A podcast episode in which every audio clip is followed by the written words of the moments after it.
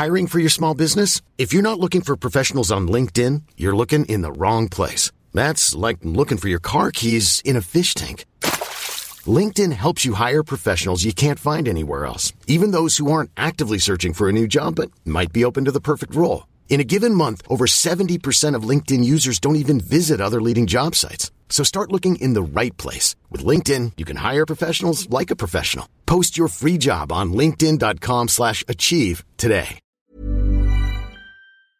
Parce que le problème, c'est que un athlète de haut niveau qui se blesse, il met en danger sa carrière. Parce qu'il ne peut plus s'entraîner et donc il perd son niveau, on va dire. Il régresse. Tant qu'il s'entraîne pas, il régresse. Et quand il est blessé, il ne peut pas s'entraîner.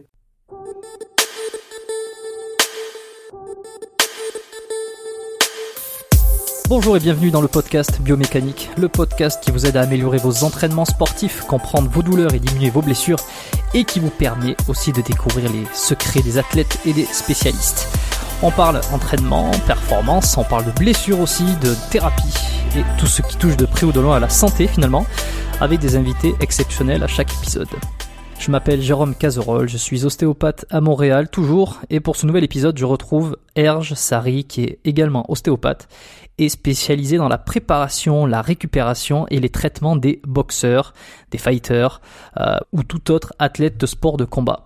Ça fait plusieurs années qu'il pratique l'ostéopathie. Alors pendant très longtemps, il a exercé en région parisienne et aujourd'hui, il vient de débarquer en Amérique du Nord, euh, précisément à Montréal, pour de nouveaux défis et de nouveaux objectifs, donc dans la ville euh, même où je pratique.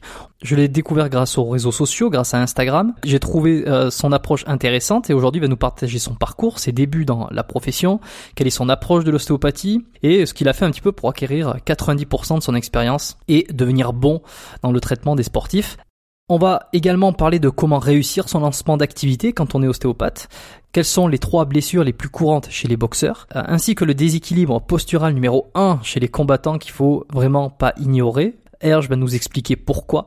Quelle est la fréquence idéale de consultation pour un boxeur amateur pour rester au top de sa forme? Et à la fin, on discutera un petit peu des chaos en sport de combat, quelles sont les conséquences pour l'organisme et comment on peut euh, renforcer le corps pour mieux les encaisser? Si vous voulez recevoir tous les prochains épisodes du podcast Biomécanique directement dans votre boîte mail, et si vous voulez bénéficier d'informations exclusives sur l'actualité de la santé, le fonctionnement de votre corps, euh, pour soigner vos douleurs, améliorer votre santé, vos entraînements, votre mode de vie, bref, cliquez simplement sur le premier lien qui est en description et inscrivez-vous à la lettre Biomécanique. Elle est gratuite, moi c'est par cette lettre que j'envoie tout mon contenu exclusif. Et d'ailleurs, si ça ne vous plaît plus, eh ben, vous pouvez vous désinscrire euh, à tout moment.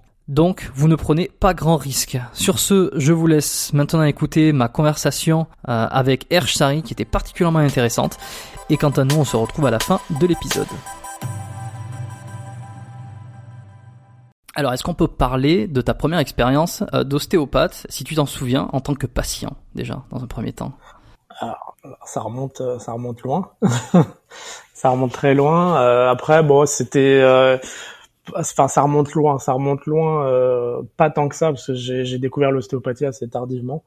Euh, et, euh, je, je, on m'en a parlé, on m'a dit voilà c'est super, euh, c'est un truc un petit peu euh, à l'époque c'était pas encore super super reconnu en France, donc je me suis dit allez je vais tester et, et alors je saurais pas te dire où je suis allé, qui je suis allé voir, mais voilà j'étais dire jeune adulte, la vingtaine et euh, et euh, ouais j'ai j'ai adoré. Je me suis dit c'est c'est incroyable de de, de pouvoir euh, soigner en fait, faire du bien à, à quelqu'un sans sans l'aide de de médicaments, de, de quoi que ce soit, juste avec ses mains.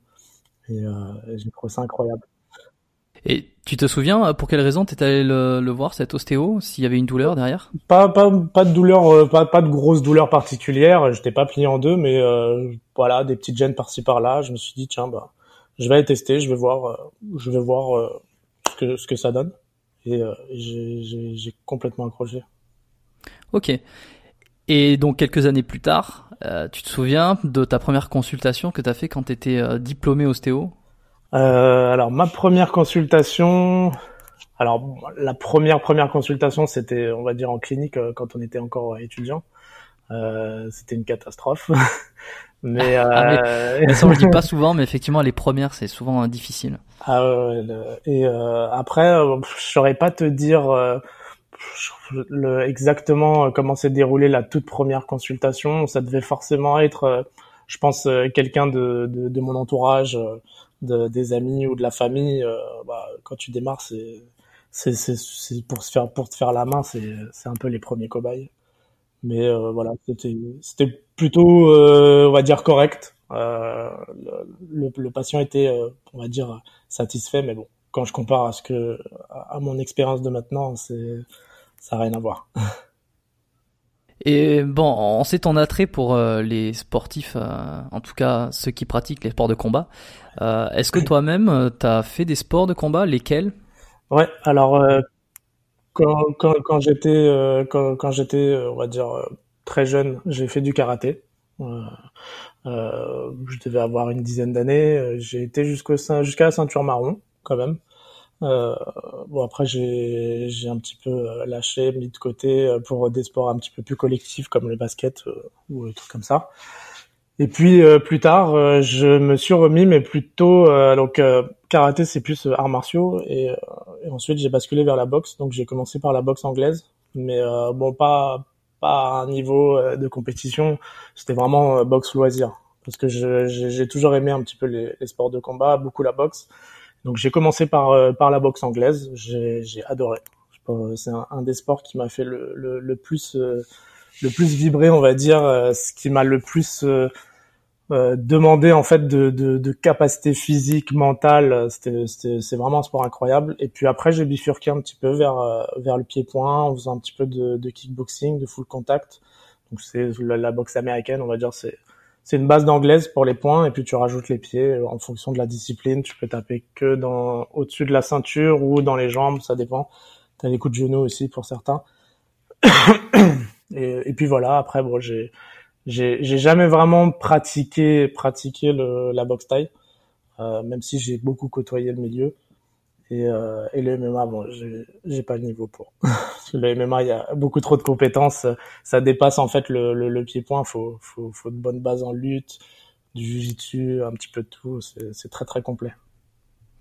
Et tu vois, c'est marrant parce que ça nous fait un petit point commun parce que j'ai fait du karaté moi aussi quand j'étais euh, plus jeune. Ouais. Euh, ben, J'en ai fait ouais, quelques années, je sais plus à quelle ceinture je m'étais arrêté. Bon, attention, hein, j'étais euh, jeune, donc euh, ouais, bon, pareil. c'était pas, c'était pas quelque chose d'extraordinaire. Euh, mais moi j'ai arrêté derrière et on va dire que ça m'a jamais manqué. Euh, J'aimais ça quand j'en pratiquais, je, devais y trouver une, une, certaine satisfaction. Mais en tout cas, ça m'a pas, ça a pas révolutionné ma vie. Et hum, quand j'ai arrêté d'en faire, euh, ça m'a pas manqué, comme je dis. Et euh, aujourd'hui, euh, ça m'appelle pas plus que ça. Enfin, le, le karaté en lui-même, par exemple. Ouais, bah c'est un petit peu pareil. Hein. Le, moi, le, le, le karaté, enfin le, le karaté m'a jamais vraiment, enfin, je me suis jamais dit pourquoi j'ai arrêté, surtout que j'ai arrêté aux portes de la ceinture noire. J'aurais pu continuer et, et, aboutir un petit peu le, le, truc, mais ça m'a, ça m'a pas plus manqué que ça. Mais par contre, euh, le, la boxe c'est autre chose. La boxe, bah là, ces dernières années, j'ai pas eu trop trop l'occasion de pratiquer vraiment parce que j'ai énormément bossé les dernières années avant, de, avant le départ pour le Canada et, euh, et ça m'a beaucoup manqué.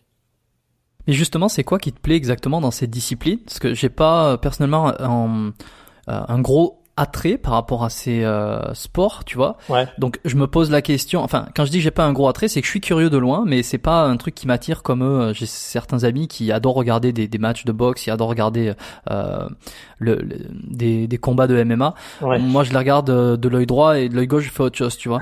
et, et j'ai un peu l'impression qu'il y a euh, un truc viscéral en fait dans euh, l'amour du, du, combat ou, ou, euh, des sports de combat. Et qu'est-ce ouais, que qu'est-ce que t'apprécies toi là-dedans en fait?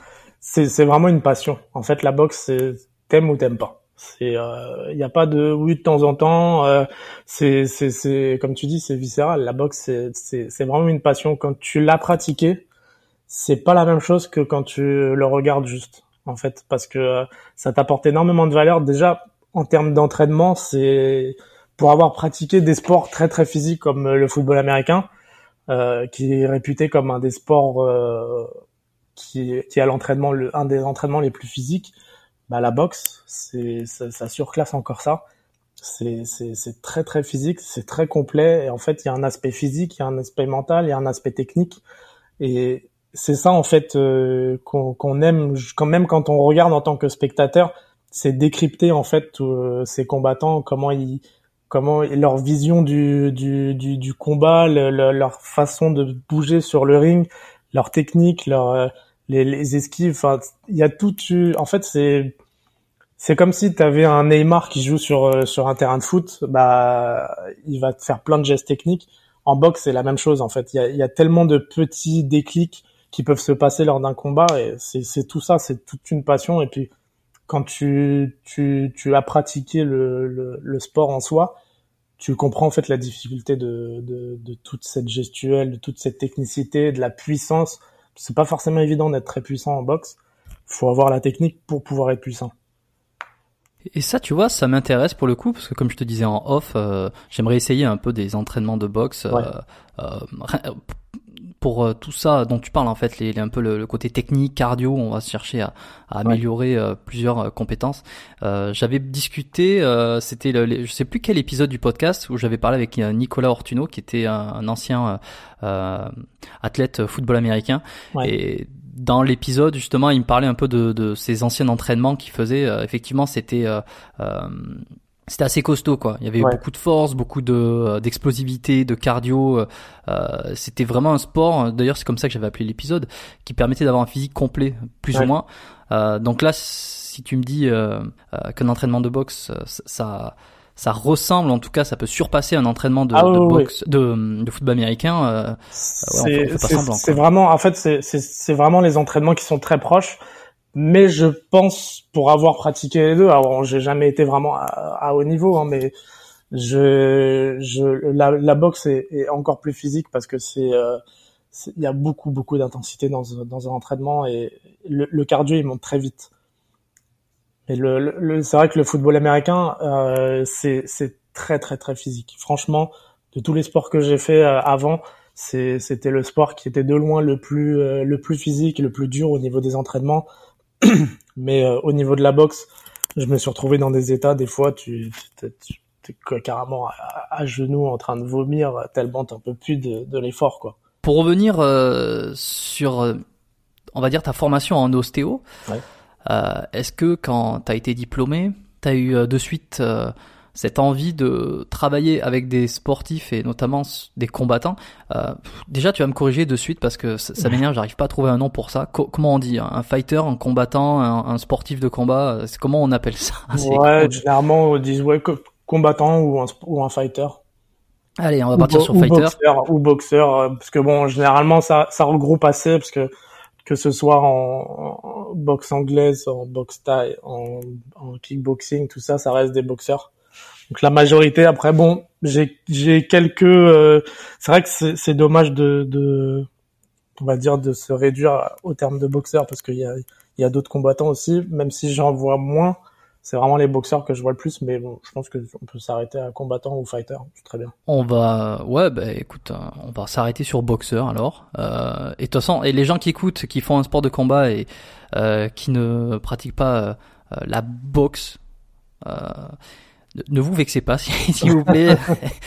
vous avez compris, euh, vous avez compris. Quand euh, je vais dire boxeur, c'est ça fera partie de, euh, ça englobera toutes les personnes qui pratiquent un sport de combat, en tout cas qui sont concernées par hein, ce dont on parle aujourd'hui. donc, une fois tes études terminées, ou en tout cas quand tu as eu ton diplôme, que tu as commencé à travailler, est-ce que de suite tu as senti cet attrait pour les boxeurs, pour travailler avec eux en thérapie? Est-ce que c'était ton objectif dès le départ ou c'est venu progressivement dans l'évolution de ta pratique? Alors, c'était pas du tout mon objectif à la base. Euh, bon, j'étais j'étais très attiré par le milieu sportif, mais euh, c'était pas c'était pas mon objectif particulier de de, de, de travailler euh, vraiment plus spécifique sur les sportifs et encore plus spécifique sur les boxeurs. Et ça m'est venu plus tard en fait. Euh, j'ai commencé à pratiquer et, euh, et en même temps en parallèle je faisais je m'entraînais en boxe et et en fait j'étais assez proche de on va dire de de, de, de l'équipe qui, euh, qui gérait le, le, club de boxe où j'étais, euh, le président du club et tout ça. Et puis, euh, de fil en aiguille, je, je, leur ai proposé un petit peu de commencer à travailler un petit peu en ostéopathie sur les boxeurs, ça pouvait être intéressant. de, de, de, commencer à encadrer un petit peu le, le les, les, les compétiteurs, travailler un petit peu plus spécifique sur certaines méthodes, des protocoles et tout ça. Et c'est de là où ça a commencé petit à petit. Alors bon, ça, ça a mis du temps à prendre. Et, euh, et c'est de là où vraiment j'ai commencé à, à me, à commencer à travailler, on va dire, avec les boxeurs. Mais euh, à ce moment-là, c'était pas encore euh, mon, mon, objectif principal de, de me développer là-dessus. Et petit à petit, au fil de la pratique, bah, je me suis dit tiens, c'est intéressant. Il y a des choses que qu'on retrouve assez souvent. Et puis c'est, en fait, tu te prends au jeu parce que quand tu prépares un combattant pour euh, pour pour un combat, pour une compétition, bah tu tu fais partie de la team, tu fais partie de l'effort en fait, et puis t'as l'impression d'être euh, de, de, de, contribuer à quelque chose d'être avec lui sur le ring et puis de tu as encore plus de on va dire de euh, de, de, passion pour le pour pour pour son son combat. C'est comme si c'était aussi ton combat en même temps et euh, et puis tu découvres au fur et à mesure quand tu es dans le milieu de la boxe que c'est un peu comme une famille en fait le milieu de la boxe. C'est un petit milieu tout le monde se connaît. Et en fait tout le monde est très simple. Euh, et les, les, valeurs en fait que qui, qui sont euh, qui sont prodiguées par la boxe sont, sont, sont exceptionnelles en fait. C'est euh, le, les liens, le respect, le l'entraide. Euh, tu respectes toujours ton adversaire, même si tu vas tu vas aller faire la guerre sur le ring. Derrière, c'est énormément de respect. C'est c'est paradoxal, mais tu le vois souvent dans les combats. Hein, les mecs, ils vont se mettre des rafales pas possibles et à la fin ils se prennent dans les bras, on dirait les, meilleurs amis du monde. Mmh, ouais, c'est vrai. On voit souvent ça. Euh, c'est pour ça qu'on considère aussi ouais, que la boxe est un sport euh, noble, respectueux. Euh, ouais, bah, d'où son nom, hein, le noble art. Ouais. Et dans tes premières consultations sur les boxeurs, est-ce que tu as remarqué qu'il y avait des choses réellement différentes de, la... de, la, population normale, on va dire, ou une enfin, des problématiques qui étaient plus présente chez les boxeurs que chez les autres? Bah, je sais pas si tu vois ce que je veux dire, vraiment quelque chose qui se détachait euh, ou que tu vois une, réelle différence. Ça, ça vient avec le temps parce qu'au début tu t'en rends pas forcément compte parce que c'est, il te faut, euh, il te faut beaucoup de, il te faut quand même emmagasiner un peu d'expérience dans le milieu pour euh, pour te rendre compte. Mais oui, tu, tu tu retrouves pas mal de choses. bah déjà la posture du boxeur avec les épaules en avant, le le, le dos bombé, le la tête un petit peu en avant c'est ça, ça, ça, flingue complètement ta posture.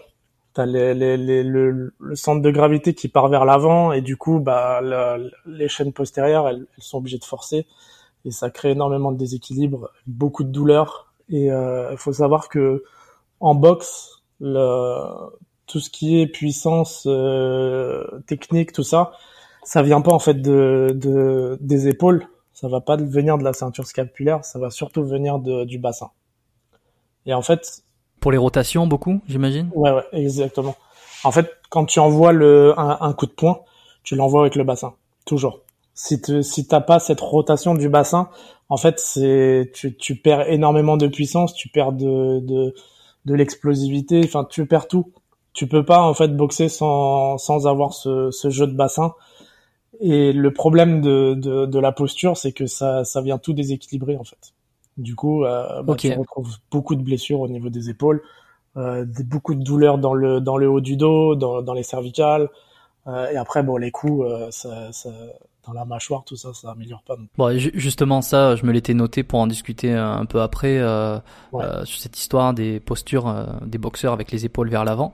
Euh, on pourra y revenir parce que ça m'intéresse de rentrer un peu plus dans dans le sujet. Avant ça, pour rester dans ta pratique de manière générale, aujourd'hui, toi, ton approche de l'ostéopathie, c'est laquelle? Est-ce que tu fais plus de structurel, de fascia, viscéral? Et pour être un, peu plus euh, grand public dans ce que je dis, pour éviter de perdre des gens qui qui connaîtraient pas ces termes-là. Euh, généralement, un ostéopathe structurel, c'est quelqu'un qui va faire beaucoup craquer, on va dire, voilà, qui va utiliser des techniques de manipulation.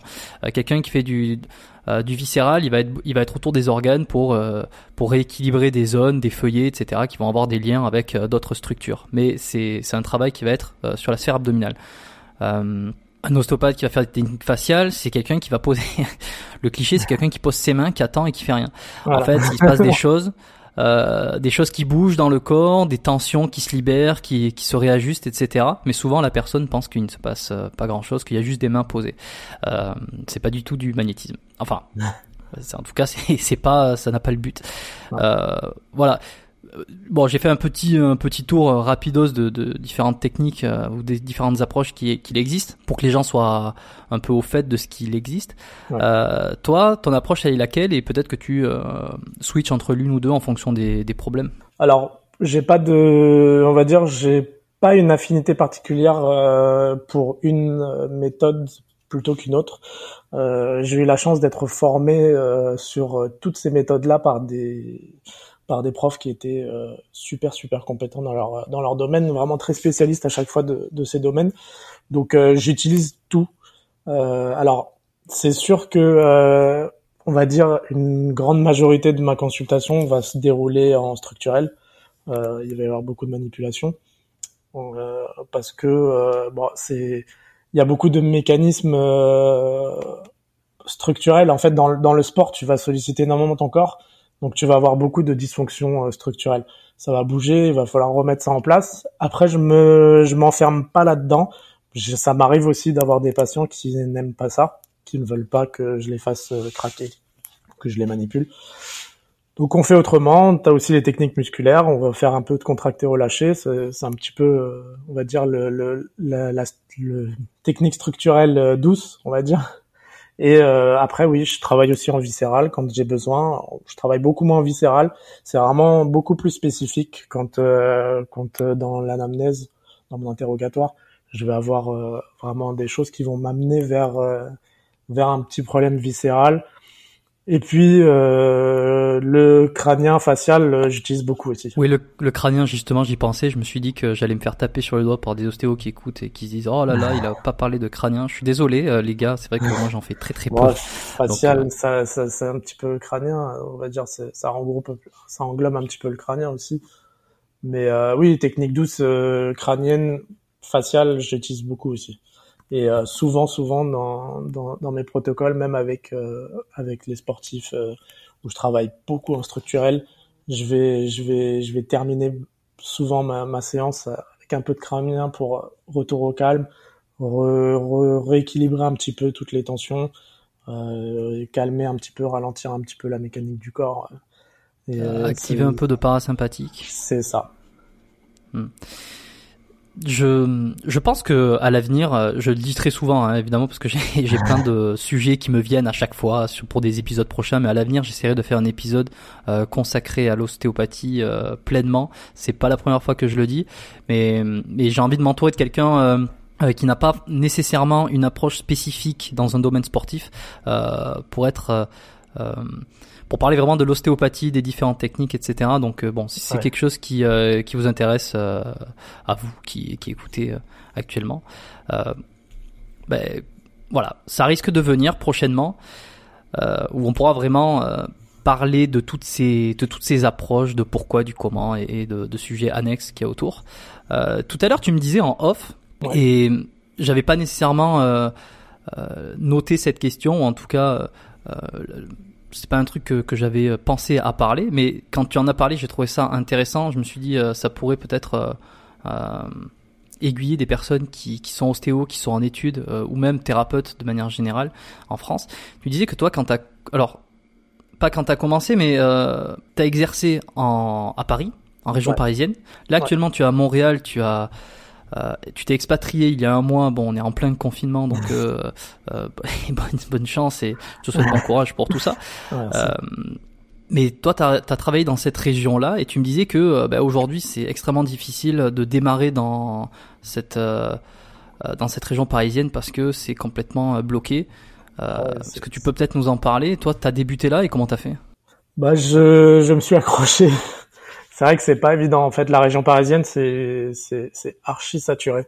Il y a le, le, le problème euh, qu'on a à l'heure actuelle en France euh, pour l'ostéopathie, c'est que euh, il n'y a pas de numerus clausus. Donc, euh, du coup, on, on a un nombre illimité d'ostéos qui peuvent débarquer sur le marché tous les ans.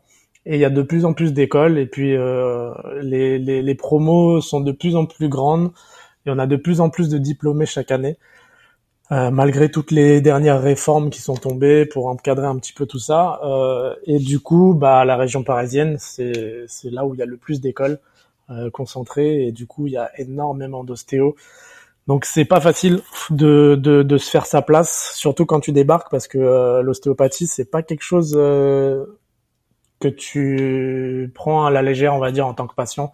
C'est rare que tu prennes un ostéo au hasard. Euh, en tout cas, c'est le sentiment que qu'ont pas mal de mes patients euh, que j'ai vus en France. Tu, généralement, c'est que du bouche à oreille. Le problème, c'est que quand tu débarques sur le marché, bah, t'es pas connu, donc euh, personne ne peut te recommander. Donc, euh, tu travailles à partir de tes, de ton propre cercle, tes amis, ta famille, et puis petit à petit, ça va se développer. Mais moi, moi, moi je me souviens que autour de chez moi, allez, à, il devait y avoir une dizaine d'ostéos à 5-6 rues de... Tu prends 5-6 rues différentes, tu as, déjà croisé quasiment 10 plaques d'ostéo. Donc c'est énorme. Et donc du coup, c'est pas évident, faut s'accrocher, faut. Moi, ce que j'ai fait, c'est que j'ai développé euh, énormément le côté euh, ostéopathie à domicile. Du coup, ça te fait un petit peu, euh, on va dire, un plus quand tu te déplaces directement euh, chez les gens plutôt que ce soit eux qui se déplacent euh, au cabinet. Et puis, en termes de, de on va dire, euh, c'est ce qu'il y a de moins coûteux au début quand tu te lances. Donc. Et est-ce que justement, c'est une bonne idée ça, le, domicile? Après, j'ai peut-être un peu peur qu'il y en ait beaucoup qui en font aussi. je sais pas, je sais pas trop. j'ai l'impression qu'il y en a pas mal qui se mettent à en faire aussi. Est-ce qu'une alternative ou une idée, ça serait peut-être euh, de directement aller voir dans les salles de sport s'ils ont besoin d'un thérapeute, ceux qui en ont pas, pour trouver une espèce de partenariat, euh, ou alors comme toi tu l'as fait, euh, je, enfin je sais pas si tu l'as fait, mais en tout cas tu vas le faire dans un dans une une salle de boxe, une, une, boxe de CrossFit, des, choses comme ça. Thomas Desroux m'a en parlé dans le podcast numéro je sais, euh, 9, je crois. Allez vous regarder dans les épisodes, c'est euh, Thomas Desros, ostéopathe du sport à Tahiti. Il expliquait lui justement qu'il travaillait enfin qu'il avait aussi travaillé dans une box de CrossFit avec un partenariat euh, qui est extrêmement simple à mettre en place et ça permet euh, d'avoir aussi de, des consultations et puis dans un domaine précis. Si t'aimes le CrossFit, c'est la meilleure façon peut-être de démarrer aussi, non? Qu'est-ce que ah penses? oui, bien sûr, carrément. Ça se fait de plus en plus. moi, c'était mon idée à la base avant que que se concrétise le projet Canada. parce que c'était le projet principal. Après, il y avait quand même des, des sorties de secours hein, au cas où.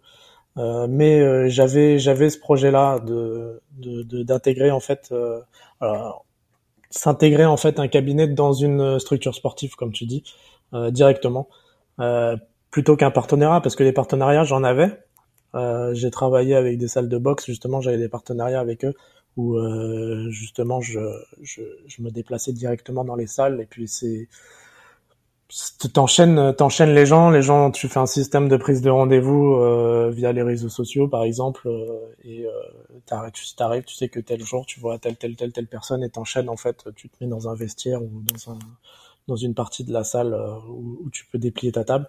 Mais euh, oui ça se fait de plus en plus hein, les il y en a beaucoup. Par exemple il y a une grande salle de, de MMA à Paris qui s'appelle le MMA Factory qui ont plusieurs combattants à l'UFC et, euh, et eux, par exemple, ils ont euh, dans leur staff euh, un kiné euh, du sport et un ostéopathe qui sont euh, directement installés chez eux. En employé, tu veux dire, ou à temps plein? Ils sont non, ils sont pas à temps plein, mais ils ont ils ont en fait le, le, leur espace dédié. Où je connais aussi des salles en fait où ils ont carrément leur le cabinet à l'intérieur et donc ils, ils, ont, on va dire, ils sont pas salariés de, de la salle parce que bon, généralement les, les les salles de sport, enfin les salles de boxe, plus particulièrement pas les salles de sport euh, type euh, gym tout ça, mais euh, les, les, salles de boxe elles ont pas énormément de moyens. C'est pas des trucs où ils roulent sur l'or forcément.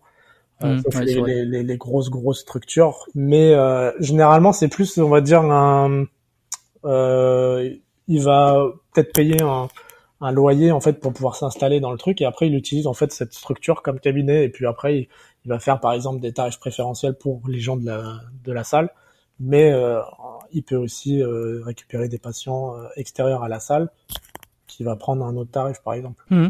Ouais, mais c'est c'est ça. Dans un sens, euh, euh, bah, moi, ce que je peux peut-être euh, conseiller ou j'en avais parlé, j'en ai déjà parlé à plusieurs personnes, mais par exemple, tu vois, si t'es pas nécessairement dans une grande ville que tu connais. Euh, soit que tu connais ou même que tu connais pas. Tu vas dans une salle de sport, tu demandes au gérant, tu, tu prends contact avec lui.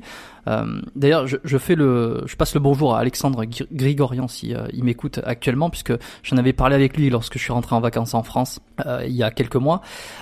c'est tout simple. Il y a un truc tout simple, c'est que tu viens avec ta table, tu dis au patron, voilà, ce qu'on peut faire, c'est je viens avec ma table une fois par semaine. on met une affiche en plein milieu du du plateau musculation ou de l'accueil ou là où ça se voit en écrivant un ostéopathe euh, euh, vient faire des consultations une fois par semaine tous les vendredis. Euh, tu mets une liste de noms à remplir, genre prenez euh, votre place pour vendredi prochain, écrivez votre nom pour réserver votre place. Euh, vous avez un tarif réduit parce que euh, euh, parce que vous, vous, faites partie de la, vous, vous, êtes adhérent à la salle de sport. donc toi, tu arrives avec ta table tous les tous les vendredis. Tu, tu, tu fais tes consultations parce que les gens ils ont pris rendez-vous. Bah, après, il faut le tourner un peu bien pour que les gens ils, ils, savent que ça c'est bénéfique c'est bénéfique pour eux, etc. Après, c'est aussi à l'ostéo de faire passer les les messages et d'organiser un peu son son truc, tu vois. Mais à ce moment-là, tu fais ça tu fais charger un tarif euh, de base que la personne, par exemple, peut payer directement à l'accueil euh, de la salle de sport, directement au gérant, comme c'était un service annexe, tu vois. Euh, donc il te fait pas, il te paye pas directement à toi. Euh, l'ostéo.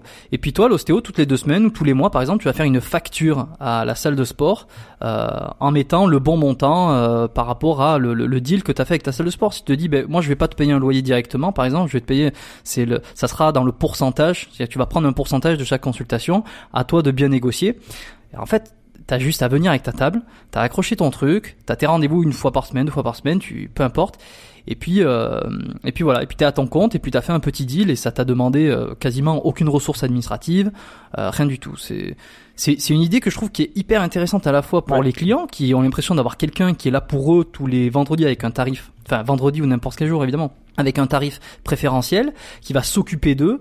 Euh, celui qui tient la salle, ben, il a un service en plus parce qu'il permet à ses adhérents d'avoir accès à un thérapeute euh, euh, présent, tu vois, dans la salle et en même temps, bah, il, bah, voilà, je veux dire, il gagne aussi un, un, pourcentage sur chaque consultation, donc ça peut, je sais pas, lui permettre de payer d'autres trucs. Et puis le thérapeute qui, l'ostéo qui démarre, ou, ou, même qui veut, qui a déjà démarré dans un cabinet ailleurs, mais qui veut aller directement en salle, ben, ça lui permet euh, d'avoir des consultations en plus, de se faire une patientèle, de faire parler de lui, d'avoir des sportifs, d'avoir euh, et puis tout ça avec une logistique assez simple, je trouve. Ouais, ouais non, mais exactement, exactement.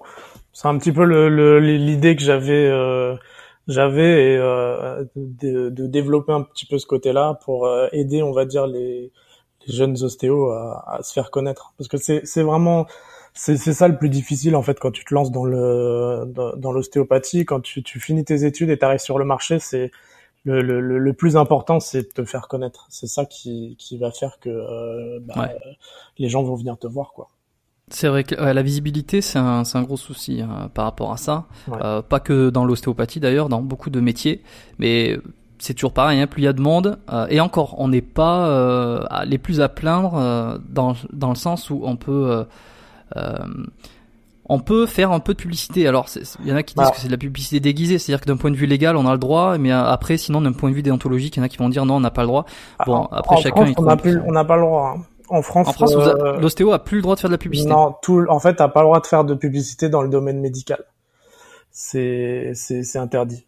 C'est, euh, on va dire, euh, quand, enfin, quand, publicité, ça va être, euh, on va dire, tu vas distribuer des flyers, venez me voir à tel endroit et tout, ça, c'est, c'est interdit en France. Parce que moi, j'avais, j'avais une amie justement qui travaillait dans une, dans une boîte de marketing digital et euh, elle m'avait parlé en fait d'un service de, euh, tu sais, c'est, on va dire, c'est un peu du spam SMS, mais euh, en gros, ils ont ces, ces boîtes-là, en fait, ils ont des bases de données de d'abonnés, d'opérateurs téléphoniques.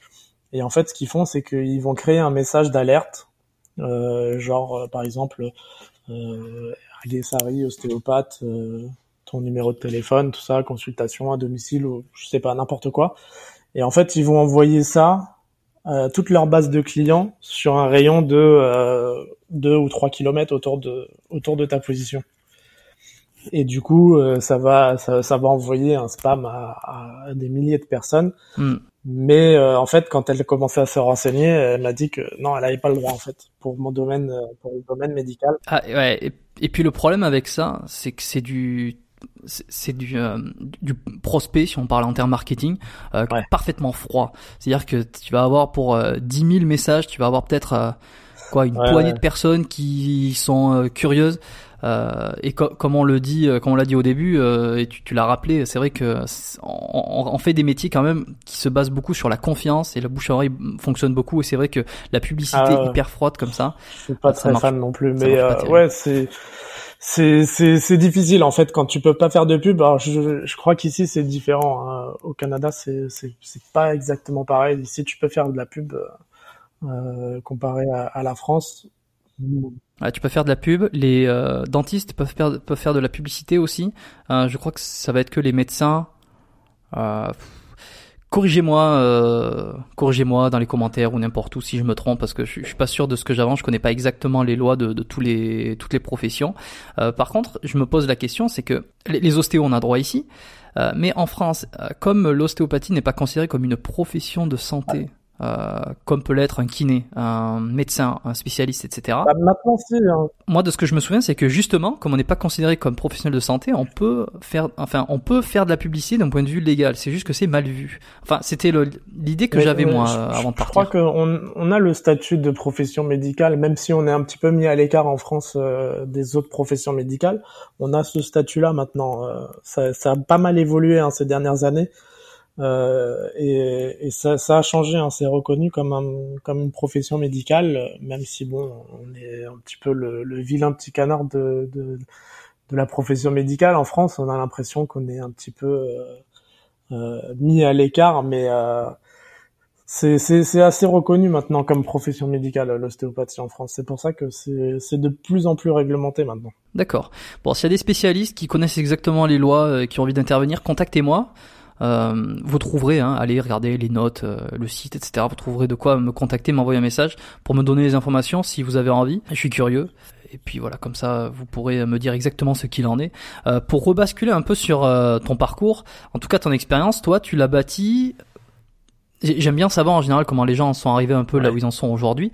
Euh, Est-ce que tu t'es servi plutôt de livres? Est-ce que tu as T'as pris des, des formations d'ostéopathie Est-ce que euh, c'est surtout ton expérience personnelle euh, dans tes consultations euh, Qu'est-ce qui t'a le plus apporté et qui fait que t'as gagné en, en expérience?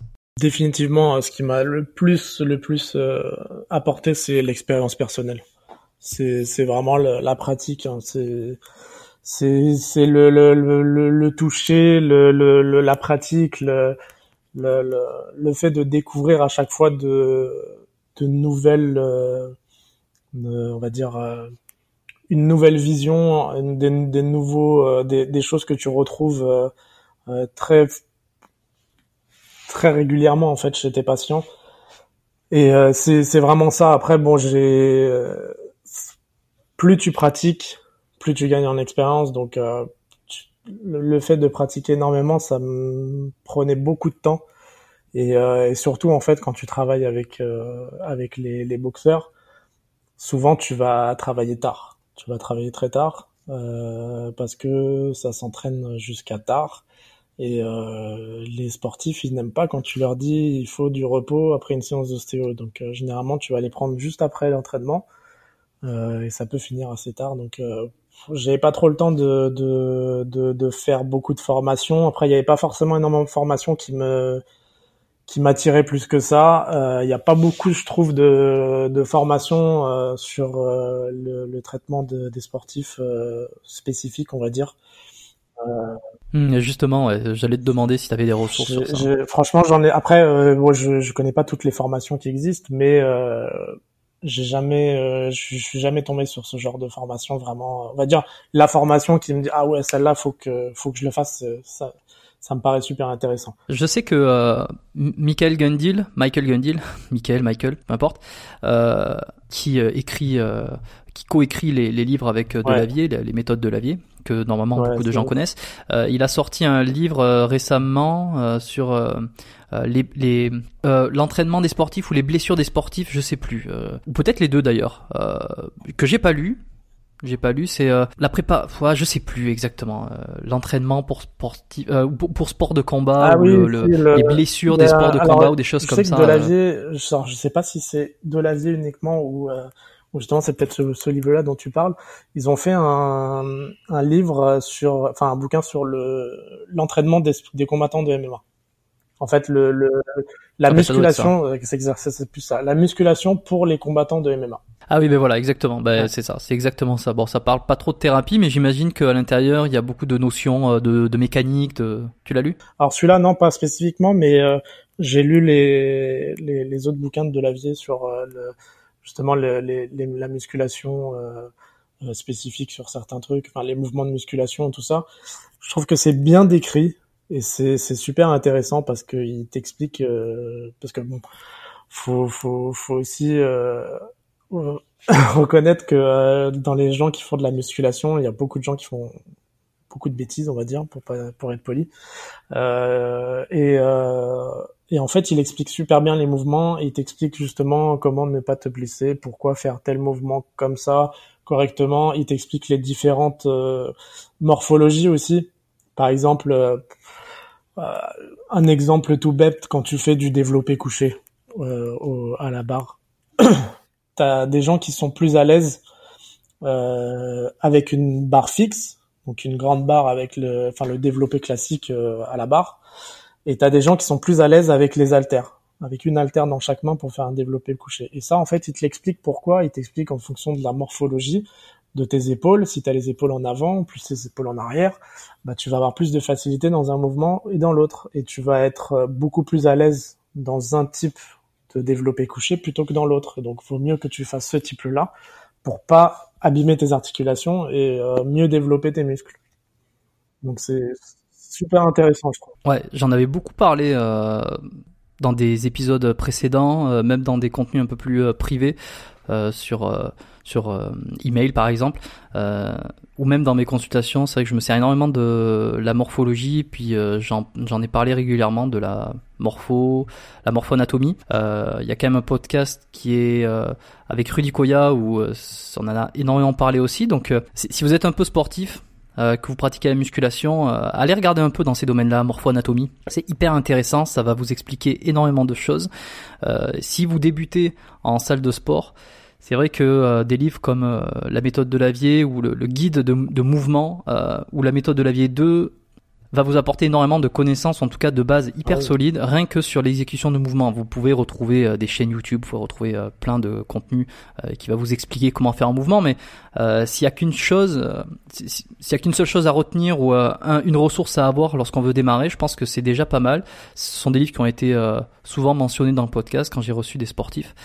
Euh, bon, c'est une certaine base. Après, on peut critiquer en, ce qu'il y a derrière, un peu plus loin ou quoi que ce soit. C'est autre chose, mais si vous prenez le bouquin tel qu'il est, je pense que ça représente un excellent début pour ceux qui veulent démarrer. Ouais, non. Je suis tout à fait d'accord avec toi.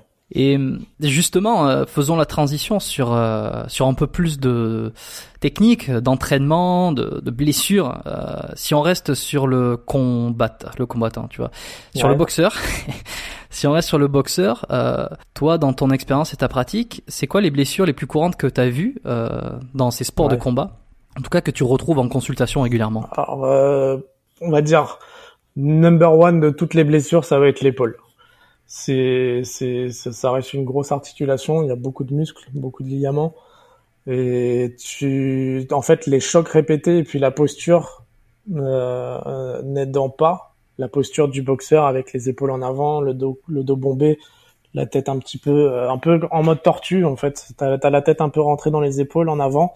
Tu protèges un petit peu tout ça, tu te fais une carapace ça fragilise énormément les épaules et puis bah les chocs euh, répétés c'est une catastrophe. Donc je retrouve énormément en fait de problèmes euh, au niveau des épaules.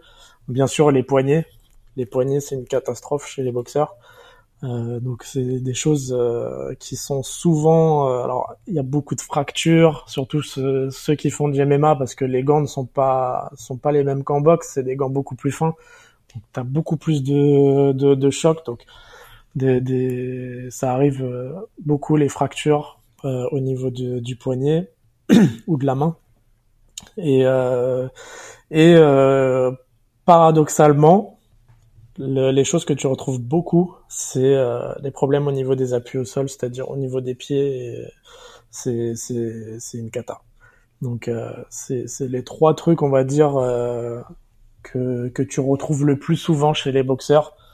On va dire numéro un les épaules, numéro deux les poignets, mains et numéro trois ça va être pieds, chevilles, et un petit peu tout.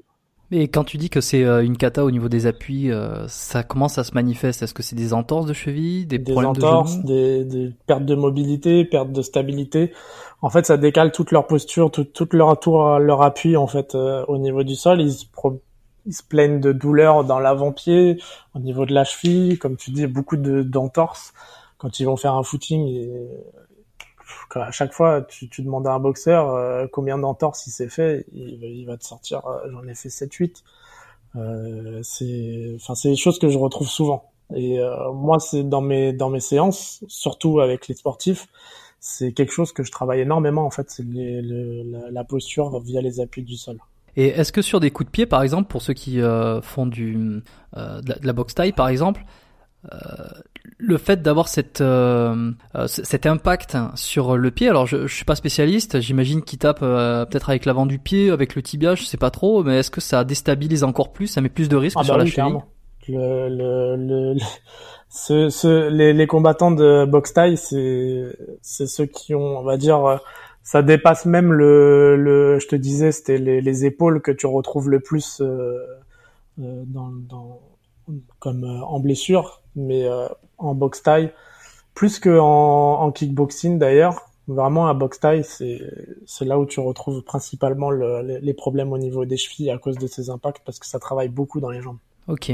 Tu me parlais des poignets. Ouais. Euh, mis à part les fractures euh, euh, et les entorses graves, on va dire, où l'ostéopathie ne peut rien faire, en tout cas ne peut rien faire de, il y a encore des grands débats sur ça, mais sur une fracture, en l'ostéopathie, parce qu'il y en a qui disent oui, on peut prendre en charge la fracture pour travailler autour, etc. Bon, on n'est pas là pour discuter des, débats de, de, qui ou quoi, mais euh, si on part du principe euh, fracture, bon, euh, on va pas recoller les os, hein, on, arrête tout de suite les les, les, les, bêtises, euh, mais sur une petite entorse ou sur des problèmes de poignet, de mobilité, des douleurs euh, récurrentes, qu'est-ce que tu es capable de faire toi en consultation? Bah, Déjà, le, le, le, conseil que je donne souvent aux boxeurs, c'est après après des entraînements de faire des, on va dire des un petit bain glacé pour euh, pour les poignets et les, les mains. En fait, tu, prends une petite bassine d'eau froide avec des glaçons et tu plonges tes mains jusqu'aux avant-bras pendant 5-10 minutes, histoire de décongestionner un petit peu tout et de réduire un petit peu les inflammations.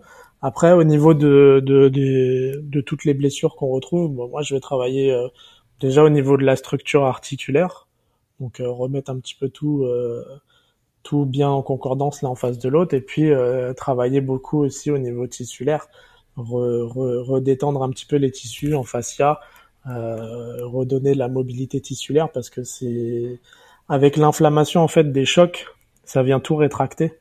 Donc euh, avec le froid, on va on va un petit peu euh, réduire ces inflammations au fur et à mesure qu'ils le font. Et puis nous, en consultation, bah, on va travailler justement sur euh, sur la détente de ces de ces rétractations tissulaires. Pour rester sur des concepts euh, encore euh, ostéopathiques où les gens ils n'ont pas nécessairement grande conscience, on a des chaînes en général, c'est-à-dire que il va y avoir des adaptations d'un endroit à l'autre qui vont se faire par des tractions. Euh, pour prendre les choses clairement, euh, tu peux avoir un problème au niveau du poignet, euh, ce qui fait que le poignet est en perte de mobilité, on va dire, ce qui va mettre de la tension sur des muscles de l'avant-bras, ce qui va grosso modo donner des, des, des, pertes de mobilité ou des dysfonctions au niveau du coude qui vont se retransmettre au niveau de l'épaule. Et en fait, on va essayer de chercher un peu le, la cause, la conséquence, essayer de déverrouiller et libérer un peu tout l'axe. Euh, Est-ce que, et pour le coup, c'est vraiment une question que je me pose dans ce cas-là. Est-ce qu'il y a beaucoup de conséquences sur le coude? Enfin, j'imagine que oui, mais si, est-ce qu'il y a une explication, il y a, il y a quelque chose de, de, de, logique ou de rationnel qu'on pourrait euh, verbaliser pour les gens qui nous écoutent, euh, de se dire tiens, il y a un problème au niveau du poignet, ça me fait mal au coude ou ça me fait mal à l'épaule? Pour ceux qui qui n'ont pas trop ce schéma, euh, cette réflexion ostéopathique un peu de chaîne lésionnelle, euh, comment tu pourrais le l'expliquer ça? Euh, Alors comment expliquer ça? Bah comme comme t'as dit, en fait, tout est relié en fait musculairement entre le, le, le, poignet et le, coude, ensuite entre le coude et l'épaule. Forcément, au niveau d'un au niveau d'un poignet, si, si tu vas décaler, on va dire s'il y a un problème articulaire qui fait que ça déstabilise un petit peu, on perd de la mobilité, bah ça va euh, engendrer que as certains muscles qui vont devoir compenser cette perte de mobilité, vont devoir travailler plus et donc vont se déséquilibrer par rapport aux différentes euh, aux différentes loges. Donc ça va remonter, en fait, on va continuer à travailler. C'est souvent comme ça que ça apparaît, en fait, euh, par exemple, les, les tendinites, souvent du coude. Ça, c'est des choses que on voit souvent aussi chez les sportifs. Le problème vient pas forcément du coude, mais va venir, comme tu dis, des chaînes musculaires. Donc, on va avoir des muscles qui vont compenser une perte de mobilité, une, euh, dysfonction, une dysfonction articulaire au niveau d'une articulation, comme par exemple le poignet, et puis ça va remonter jusqu'au coude, et puis au coude, bah, du coup, ça va engendrer un déséquilibre qui va devoir être compensé par les muscles du bras, et ça va remonter jusqu'à l'épaule, puis au niveau de l'épaule, on a toute une batterie de muscles aussi qui vont euh, qui vont essayer de se réadapter, et ainsi de suite. En fait, c'est c'est comme euh, c'est comme un château de cartes en fait. Si tu déstabilises un, un, côté, bah ça va déstabiliser un petit peu tout. Ça va essayer de compenser euh, pour que tout ne s'écroule pas. Le corps travaille énormément, il essaie de compenser énormément. Tout le corps est très très, euh, on va dire, très intelligent entre guillemets. Il, il, il, travaille énormément pour essayer de te se faire sentir dans la meilleures conditions que tu vas enfin je sais pas si je m'exprime bien. En gros le voilà il va essayer de s'adapter en fait à, tes, à, à, ta gêne pour que tu le vives le mieux possible. Ça va pas forcément être très agréable mais le corps va essayer de faire on va dire euh, le mieux avec le pire on va dire, que ça sera moins pire. Ouais, c'est exactement ça. Malheureusement, des fois, le, mieux, euh, il euh, travaille tellement qu'il finit par euh, souffrir trop et c'est lui qui fait mal, alors que c'est pas le, qu'il est une structure qui, qui, qui, est adaptatrice de base. Et moi, il y a un exemple que j'aime bien donner en consultation, par exemple. Je trouve que c'est les gens, ils, arrivent, ils arrivent à comprendre cette histoire de compensation. Euh, surtout sur des douleurs euh, au niveau de l'épaule et de la nuque. Euh, si par exemple ton articulation de l'épaule, c'est-à-dire ton numérus qui bouge dans, dans ton épaule, parce que des fois les épaules, les gens ils pensent que c'est aussi au niveau de, des trapèzes, mais si on prend l'articulation de l'épaule, donc de l'humérus, si ça bouge pas trop, par exemple, lorsque tu vas vouloir, si elle a une, une mobilité qui est diminuée par X raisons, bon bref, quand cette personne va vouloir lever le bras, euh, pour attraper un objet, pour pratiquer son sport, peu importe, euh, elle ne va pas pouvoir utiliser cette articulation à son 100%. Donc elle va utiliser par exemple 80% de sa possible de sa euh, de son amplitude normale et pour compenser ces 20% qui manquent le muscle du cou du trapèze va surélever l'omoplate pour finir le geste en fait, pour finir l'amplitude et en fait, on se retrouve avec un trapèze dans ces cas-là qui va travailler beaucoup plus qu'il n'est censé le faire et il va se mettre euh, à commencer à faire mal, euh, à être tendu, à, donner ses petites brûlures au-dessus, euh, au-dessus du, des épaules, là, sur le, sur le, le, bas de la nuque, tu vois. Et puis ça peut venir tirer un peu sur les cervicales. Donc quand il va tourner la tête sur la gauche ou sur la droite, il va amener certains muscles dans un état d'étirement qui enfin, il va les étirer. Ces muscles-là sont un peu déjà euh, enraidis par le fait de travailler trop pour compenser cette épaule. Et on se retrouve avec des douleurs qui se retrouvent entre la nuque, euh, les trapèzes, euh, l'omoplate, dans ces zones-là, tu vois. Après, il y a plein de choses qui peuvent, euh, qui peuvent survenir. Mais déjà, je trouve que ça, ça permet, quand tu montres à la personne, en plus, quand tu lui fais faire le mouvement, il comprend très bien qu'ok, c'est ce muscle-là qui prend tout le travail et en fait il finit par fatiguer trop parce que euh, le problème d'origine vient de l'articulation euh, euh, de l'épaule gléno-humérale pour les puristes. Exactement. Bon, je pense que c'est c'est c'est bon de le rappeler des fois aussi cette histoire de chaîne et de compensation. Les gens ils sont pas forcément au courant ou en tout cas ils n'ont pas nécessairement conscience de, de, de, ce qui se passe et d'ailleurs c'est normal puisque c'est pas leur métier dans euh, et puis c'est à nous euh, d'essayer de faire ce travail aussi. pour les rendre conscients de ce qui se passe. Moi, c'est pour ça aussi que que je, je mets un point d'honneur en fait dans mes consultations à beaucoup parler avec mon patient et lui expliquer un peu ce qu'on fait. Parce que euh, souvent, quand euh, tu as des patients qui viennent pour, euh, par exemple, une lombalgie, et que bah tu tu vas voir un petit peu tout autour, tu vas travailler un petit peu sur les pieds, sur les membres inférieurs, qui va pas comprendre pourquoi. en fait, si tu lui dis rien, ça, on va dire que le, la communication avec le patient, ça fait aussi partie de ton traitement. Ça va aussi le, le, mettre en confiance et le, le on va dire se permettre à, à, son corps de se déverrouiller par rapport aux, soins. Je sais pas si je me fais bien comprendre, mais euh, le, le, en gros, le fait qu'ils comprennent ce qu'on lui fait et qu'ils sont en confiance, il va se laisser aller beaucoup plus et, euh, et on va être beaucoup plus efficace dans notre mmh. traitement. Ah, il va accepter euh, ce traitement-là et l'intégrer plus facilement. Donc c'est très très important de, de, vraiment beaucoup communiquer avec son patient parce que j'ai des patients qui me racontaient qu'ils étaient déjà allés voir des ostéopathes qui ne disent rien de toute la consultation. Ils disent ils t'allongent, ils font de leur truc. À la fin, merci, au revoir. Donc t'es là, t'as rien compris, tu, sais pas ce qui s'est passé, on t'a craqué dans tous les sens ou voilà et mais tu, tu, tu comprends pas. Et du coup bah t'es es frustré aussi en tant que patient parce que t'aimerais bien comprendre ce qu'on t'a fait et quel, par quel mécanisme tu t'es fait mal et comment on t'a soigné. Ouais, parce, mais tout à fait. Et puis des fois, au-delà même de, du résultat euh, et du soulagement qu'on va qu'on peut apporter, la personne qui vient consulter, euh, alors c'est pas le cas de tout le monde, mais euh, très souvent c'est quelqu'un qui, dans un premier lieu, euh, veut comprendre, savoir pourquoi il a mal, qu'est-ce qui lui fait mal, pourquoi, et qu'est-ce qui est mis en place, comme tu dis, hein, qu'est-ce qui est mis en place en fait pour euh, euh, enrayer le, problème, euh, la solution, que, ça marche immédiatement ou dans quelques jours ou des fois que ça ne fonctionne pas réellement parce qu'on va pas se le cacher, je veux dire tous les traitements ne fonctionnent pas à 100%. mais déjà rien que le fait de lui avoir expliqué pourquoi il a mal, ce qu'on a fait et comment, quelle est notre vision et, qu'est-ce qu'on va entreprendre, déjà il se sent bien plus rassuré. bah oui carrément. J'ai envie de revenir sur euh, ces épaules en avant là que je m'étais noté. Euh, il m'a été fait un point d'honneur d'absolument le euh, en parler. Euh, les épaules en avant des boxeurs, donc ils ont cette, euh, cette posture avec les, les, les, mains, les bras vers l'avant, pour à la fois pour se protéger puis donner des coups. Et moi je me disais, tu vois, c'est un, un réel problème de posture qu'on peut retrouver euh, chez des gens euh, qui sont pas nécessairement euh, boxeurs. Tu vois, quand on est trop à l'ordinateur, on a les, les, on se courbe vers l'avant, on a les épaules qui euh, qui glissent, on perd de la mobilité vers l'arrière.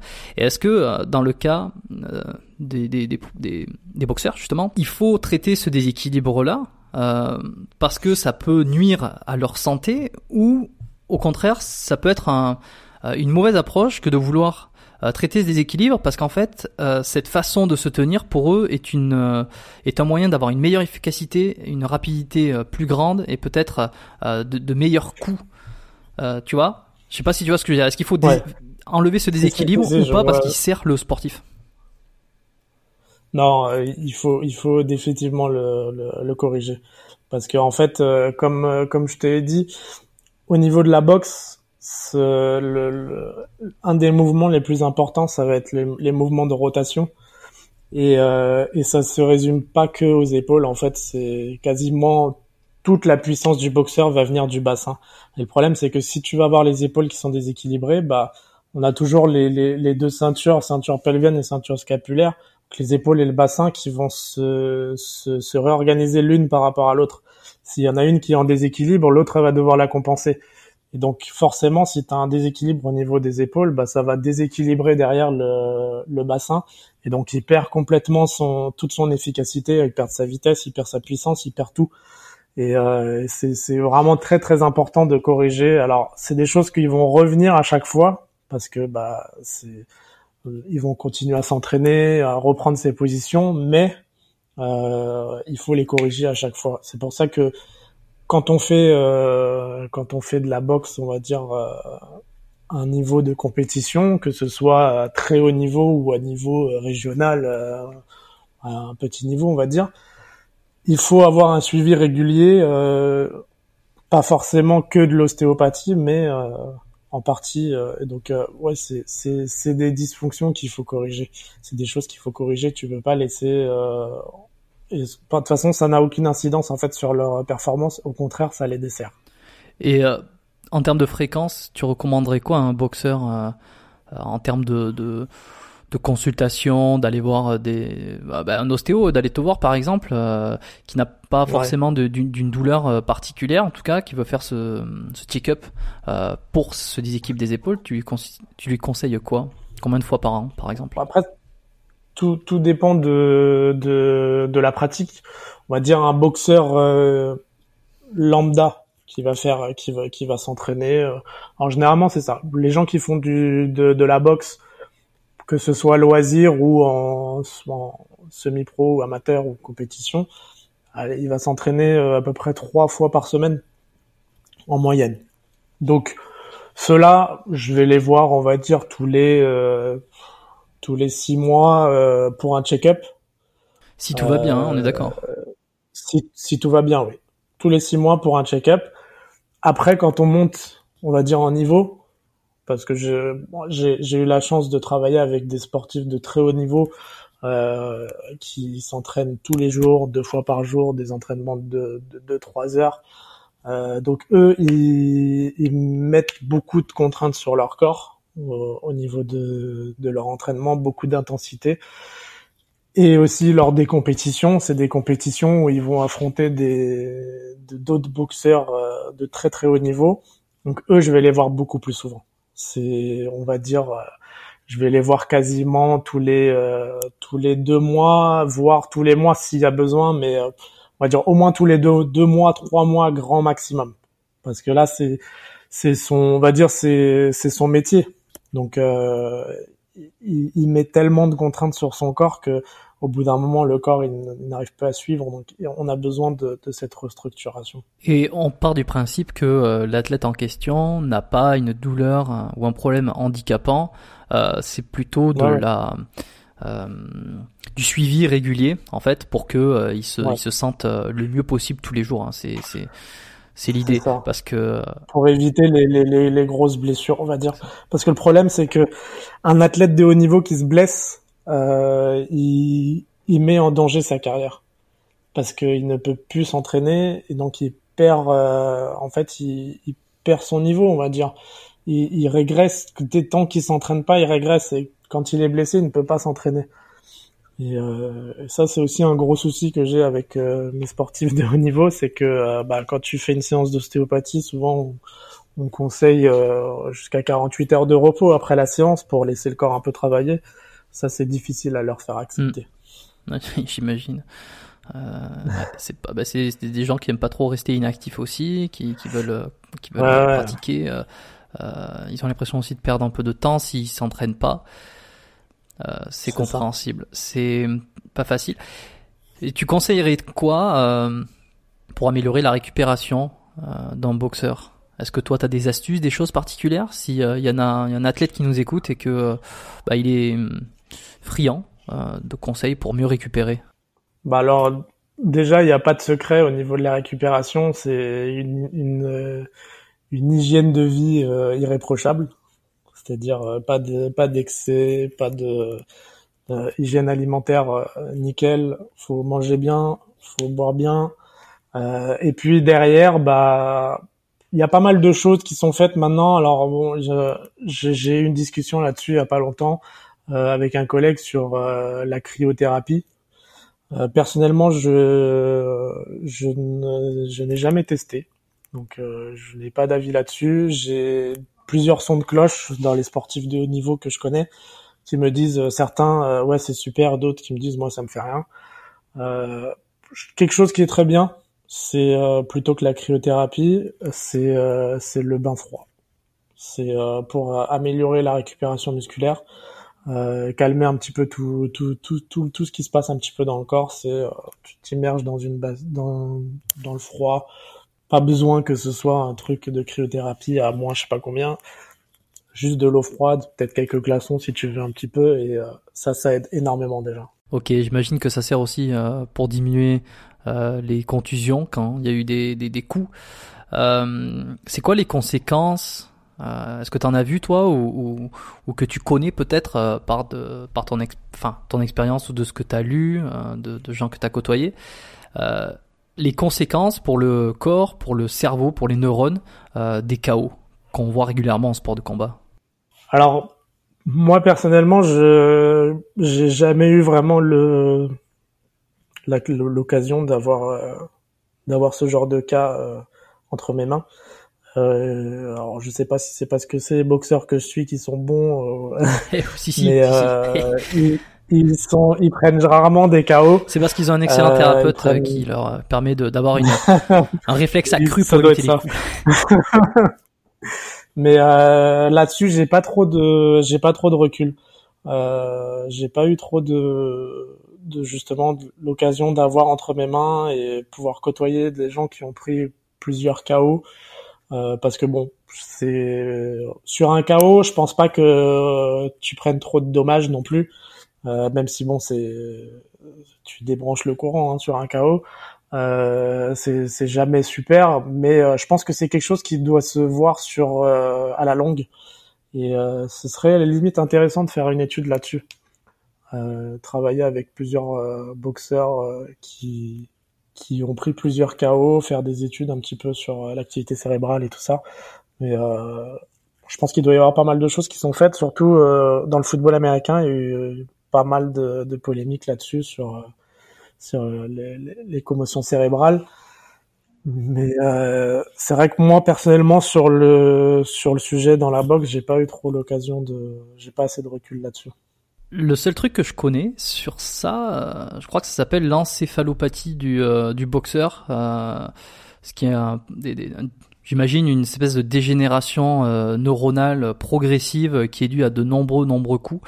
Euh, Alors J'invite tout le monde à aller regarder, à aller faire ses propres recherches parce que j'ai pas plus d'informations, je connais pas plus que juste le nom et de, de, de, ce que ça me parle. Euh, euh, et pour le souvenir aussi qu'on avait eu ça dans un cas clinique, euh, en je sais plus en quelle année pendant mes études, où en fait personne n'avait trouvé évidemment puisque personne ne connaissait ça. On avait tous donné des des des, des enfin pas des diagnostics mais des diagnostics différentiels qu'on appelle sur plein d'autres pathologies. Et en fait le truc, la vraie pathologie qui était euh, demandé, qui était recherché pour ce cas clinique euh, théorique, c'était euh, l'encéphalopathie du sportif, qui doit peut-être porter un autre nom.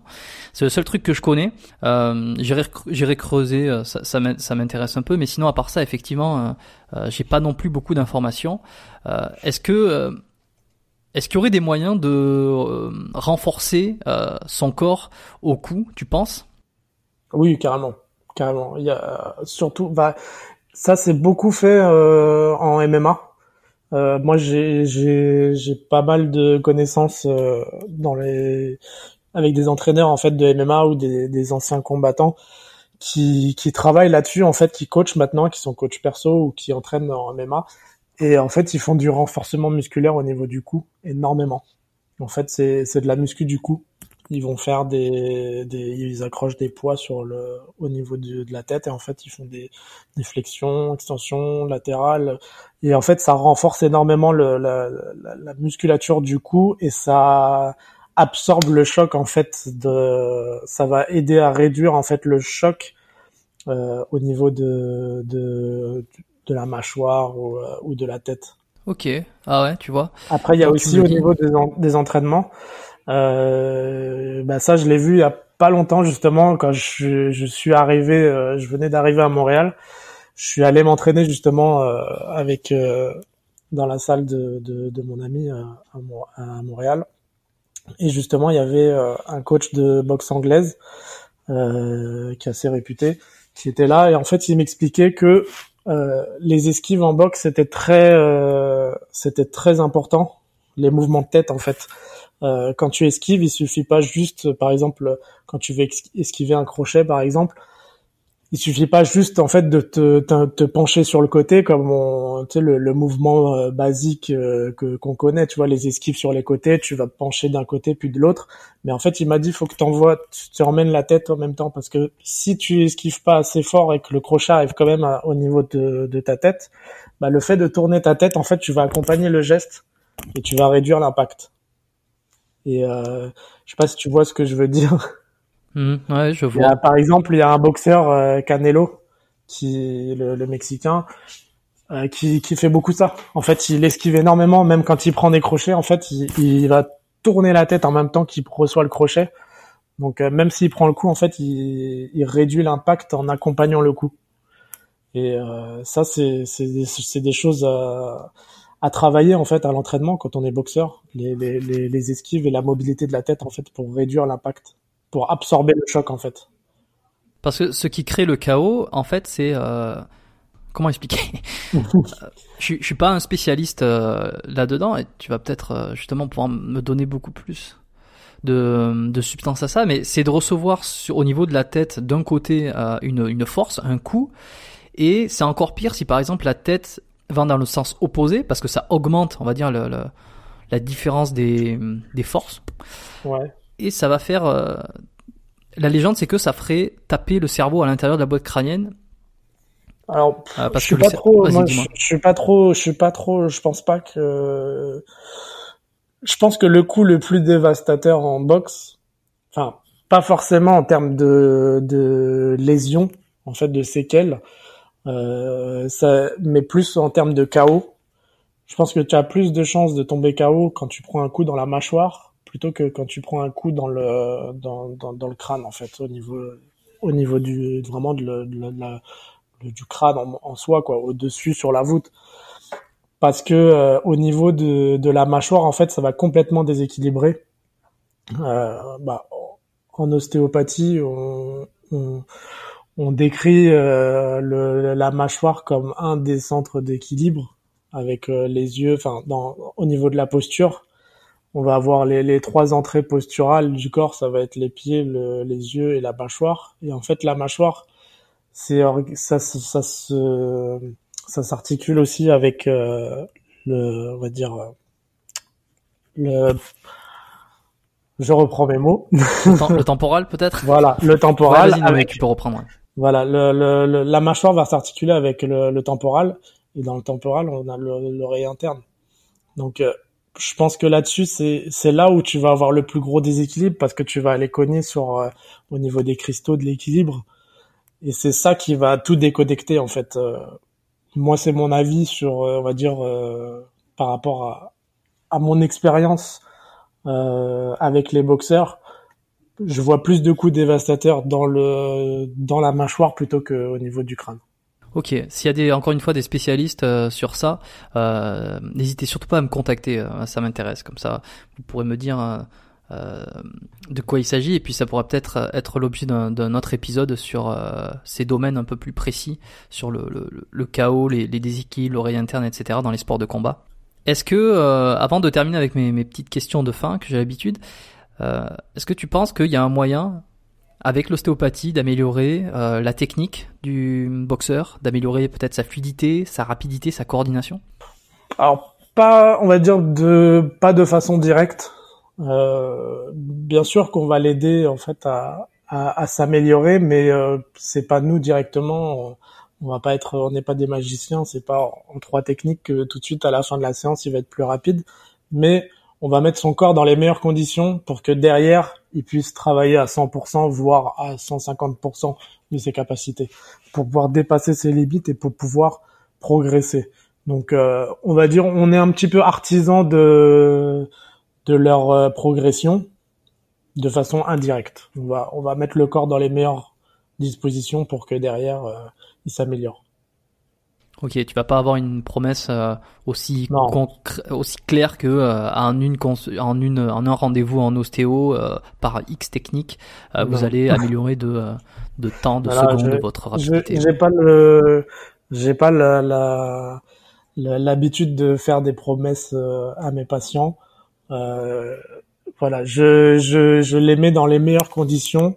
Après, c'est à eux de, de d'écouter mes conseils et de euh, et de travailler au mieux pour progresser euh, euh au niveau euh, au niveau technique, rapidité ou quoi que ce soit. Excellent. Bon, pour finir, j'ai toujours trois questions de fin. Euh, la première, quel est le 15... Pardon, la première, je la refais. Euh, la première, quel est le meilleur conseil que tu donnerais toi à quelqu'un qui voudrait commencer euh, la boxe ou en tout cas un autre sport de combat, et qui a peu de connaissances aujourd'hui? Bah, alors déjà c'est un très bon choix. et après voilà, faut en fait, faut faut se rendre compte en fait que c'est toute une euh, toute une hygiène de vie aussi euh, à, à, à, respecter et euh, il faut surtout en fait euh, ne pas viser, euh, ne pas se donner des objectifs fous, faut y aller par étapes. la boxe c'est un sport qui est très difficile, mais on a la chance d'avoir des, des, de très très bons formateurs un peu partout qui, qui vont y aller par étapes. Donc, faut surtout pas vouloir brûler les étapes en se disant oh, je veux taper fort, je veux faire ci, je veux faire ça. Faut écouter euh, les gens qui sont euh, professionnels dans leur domaine et euh, voilà, il faut y aller par étapes et euh, faut se dire que la boxe, c'est, ça finit par devenir une passion quand on, s'y met vraiment à fond. Et, et voilà, c'est un très bon choix.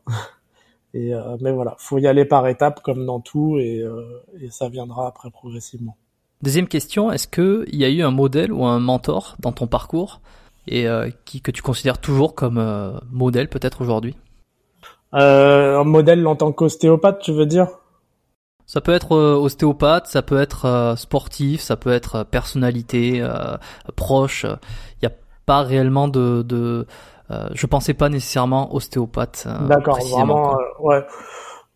Pas particulièrement en fait. je j'idolâtre pas beaucoup les gens, mais non, il y a, y a c'est sûr, il y a des gens que j'admire pour leur réussite et pour prendre un exemple dans dans les sports de combat. Et, euh, et c'est, c'est un combattant que j'ai eu l'occasion de, de, de, rencontrer et de, et de soigner aussi. C'est Georges Saint-Pierre qui est, qui est justement euh, originaire de Montréal. Euh, très très grand champion de, de MMA en UFC. Il a, il a tout cassé. Il a, il a, il a énormément de records. Il a remporté beaucoup de titres et, euh, et en fait c'est un exemple de, de, de vie. C'est vraiment en fait toute sa vie. Euh, on pourrait en faire un film tellement c'est incroyable. Et d'ailleurs, il a, sorti un bouquin euh, bah, qui m'avait, euh, donné euh, dédicacé quand, je l'ai rencontré l'année dernière, qui est, qui est super et, et en fait qui raconte un petit peu tout son parcours depuis son enfance jusqu'à maintenant et les différentes étapes qu'il a dû surmonter dans sa vie. Et en fait, c'est, un bouquin qui s'apparente un petit peu à, à un, comment dire c'est pas c'est pas quelque chose que tu qui, qui est forcément visé pour les pour les boxeurs pour les combattants c'est c'est c'est une c'est un livre qui peut qui peut aider beaucoup de monde qui se cherchent un petit peu qui qui, qui ne savent pas un petit peu euh, euh, comment surmonter les différentes difficultés de la vie et, euh, et pour moi c'était vraiment euh, super intéressant et je trouve que c'est c'est un un super exemple après de là à dire que c'est c'est mon mentor, mon modèle absolu, je pense pas, mais euh, c'est quelqu'un que j'admire beaucoup pour son parcours sportif et pour son parcours euh, personnel euh, en général. en ce qui concerne sa biographie, j'en ai entendu plusieurs fois parler. Moi, je me l'étais noté dans ma petite liste de, de, livres à lire. Je l'ai pas encore lu. Euh, mais on m'en avait dit du bien, donc euh, tu viens de peut-être me faire euh, remonter ce bouquin dans le classement des, priorités de bouquins que j'ai envie de lire. Non, franchement, il est super, il est super sympa et très très intéressant en fait. Ok. Troisième question, en parlant de livres, est-ce qu'il y a un livre justement qui t'a particulièrement marqué et que t'aimes bien recommander? Bah celui-ci. comme comme je te dis, c'est c'est un livre qui m'a pas mal marqué. Euh, le, je, comment, je crois que ça s'appelle Le sens du combat, euh, si je me trompe pas. c'est le euh, titre du livre. Hein. Ouais, le titre du livre c'est euh, Georges Saint-Pierre, euh, Le sens du combat. Et franchement, c'est c'est super intéressant. Ça se lit très facilement. C'est pas c'est pas non plus un pavé. et c'est comme je l'expliquais avant, c'est ça te ça te raconte un petit peu euh, que voilà, dans la vie, tu as des difficultés, peu importe euh, qui que tu sois, où que tu sois, de quel milieu que tu sois, et euh, chaque problème a sa solution et que faut pas baisser les bras et qu'il faut faut trouver des solutions en, en, restant accroché, en, en, se motivant. Et euh, pour moi, c'est un livre qui, on va dire, qui est très euh, très inspirant. Parfait. Bon, comme à chaque fois, je laisserai la référence dans les notes de l'épisode. Euh, si ça vous intéresse, que vous voulez aller regarder, euh, euh, que vous voulez savoir comment ça s'écrit, le livre, le nom du livre, si vous vous en rappelez pas au moment où vous m'entendez actuellement, allez juste regarder dans la description, vous verrez la référence. donc, pour en revenir au tout début, toi, t'as déménagé, tu t'es expatrié donc à, Montréal. Avant, tu étais en région parisienne. ce qui fait qu'aujourd'hui, si on veut te retrouver, si on veut peut-être euh, prendre rendez-vous avec toi, si on veut euh, te poser des questions, euh, qu'on se dit tiens lui c'est le top du top des, des ostéos, des thérapeutes pour les boxeurs, ce que j'en doute absolument pas une seconde, c'était un épisode qui était hyper intéressant à enregistrer. on sait qu'ils peuvent te retrouver les gens et peut-être te, te, te, croiser. Bah, pour l'instant, comme bon avec toutes les mesures de confinement, tout ça, euh, l'activité un petit peu à l'arrêt. Euh, mais euh, je reste joignable bah, via mon compte Instagram, Erguissari Ostéopathe, que j'ai commencé à développer un petit peu en France, justement avec les différents boxeurs que j'ai que je que, que j'ai soigné et puis voilà je, je, je, suis ouvert à toute toute prise de contact, euh, même si c'est des questions, juste des questions, des interrogations, euh, plus tard, voire euh, pour les prises de rendez-vous, ça on verra. Après, pour l'instant, c'est comme comme voilà, c'est un petit peu à l'arrêt dans le pays. voilà, les gens peuvent me contacter là-dessus, il n'y a pas de souci. Je, je, je, suis très accessible, je suis pas je suis pas bouqué, j'ai que ça à faire pour l'instant de toute façon. et, et voilà, qui, qui N'hésitez pas euh, si vous avez euh, la moindre interrogation, si, vous voulez me contacter. Après, par la suite, euh, je verrai, je vais voir pour faire créer peut-être un site pour la prise de rendez-vous, passer via le, site de, la salle où je vais m'installer, Trackfit Boxing. Et, donc voilà, je pense que Bon, je laisserai euh, le lien de ta page Instagram également en description. Si vous voulez aller contacter euh, Erge, ben, vous cliquez dessus tout simplement. Vous, euh, vous aurez son profil Instagram. Euh, alors, en fonction de quand vous écoutez le podcast, si vous l'écoutez au moment où il sort, bon, ben, il y aura pas grand chose de nouveau. Si par contre vous l'écoutez plusieurs semaines ou plusieurs mois après que l'épisode soit sorti, euh, il y aura toujours son, sa page Instagram, mais peut-être que d'ici là, tu auras euh, un site. Euh, j'imagine que dans tous les cas, à travers, en passant par ta page, ils auront toutes les informations. Si jamais il y, a ah, un, site web, si jamais il y a, y a un local particulier où tu travailles, une salle de boxe ou quoi, tout sera dessus. Donc c'est un peu le quel que, quel que soit le moment où vous écoutez cet épisode, allez cliquer dessus et puis peut-être que justement d'ici là vous aurez vu que il s'est passé plein de choses pour Herge. Bon, je te remercie euh, d'être euh, passé dans le podcast. C'était ah, comme toujours euh, hyper intéressant. je te souhaite bon courage. On se croisera probablement. on va se ah, croiser. Avec plaisir, carrément. On se rencontrera parce qu'on est dans la même ville. je te souhaite bon courage et puis je te dis peut-être à très bientôt pour un prochain bah, épisode. Merci beaucoup pour pour ton intérêt. C'était super intéressant de faire ce podcast. Et, euh, et bah, j'ai hâte de te rencontrer et, qu'on puisse un petit peu échanger un petit peu plus là-dessus. Merci. À bientôt. Ciao. Salut. Merci d'avoir écouté cet épisode jusqu'ici. Euh, merci également à Ershari d'avoir euh, pris un petit peu de son temps pour participer au podcast et euh, nous délivrer toutes ces informations qualitatives. Si vous avez quelqu'un dans votre entourage qui fait un sport de combat, qui est boxeur et qui a peut-être des blessures ou qui souhaite en avoir moins, et si en plus il se trouve qu'il est à Montréal, vous pouvez lui transmettre cet épisode, vous pouvez lui transmettre les coordonnées de Erge. Vous retrouverez également comme d'habitude tous les liens directement dans les notes euh, de l'épisode. Donc n'hésitez surtout pas à partager ce podcast, euh, ça aidera aussi à le faire découvrir par de nouvelles personnes. Et puis si vous voulez donner un coup de pouce supplémentaire, euh, je le répète encore une fois, c'est le, petit appel à l'action à chaque fin euh, d'épisode, c'est de mettre une évaluation et un petit commentaire sur iTunes. Vous allez sur le, podcast biomécanique, vous laissez un petit avis avec une note de 5 étoiles. Si vous laissez cette petite évaluation, vous me faites plaisir déjà dans un premier temps, ça m'encourage à continuer ce projet. Et puis vous participez à faire monter le podcast dans les rankings pour le faire découvrir par de nouvelles personnes. Si vous ne l'avez pas encore fait, que vous écoutez le podcast depuis euh, plusieurs épisodes et que vous décidez enfin euh, de mettre une note aujourd'hui sur iTunes, Je vous remercie grandement et puis vous faites ma journée. et puis vous avez fait ma journée.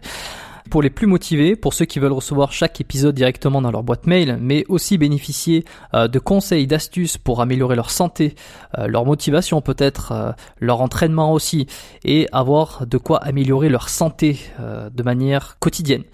J'ai créé pour ça la lettre biomécanique où vous pouvez vous inscrire gratuitement. Vous la retrouverez dans le premier lien des notes de l'épisode ou également à l'adresse biomécaniquepodcast.com slash lettre. Euh, vous ferez partie de mes contacts privés pour les futures lettres. Je crois que j'ai tout dit. Je remercie tous ceux qui ont écouté euh, vraiment jusqu'à la fin de fin. Vous êtes les plus fidèles euh, du podcast Biomécanique. Et ben, si vous êtes toujours là, il me reste plus qu'à vous souhaiter une excellente journée. Je vous retrouve très vite, probablement dans deux semaines d'ailleurs, dans un prochain épisode du podcast Biomécanique. Ciao tout le monde.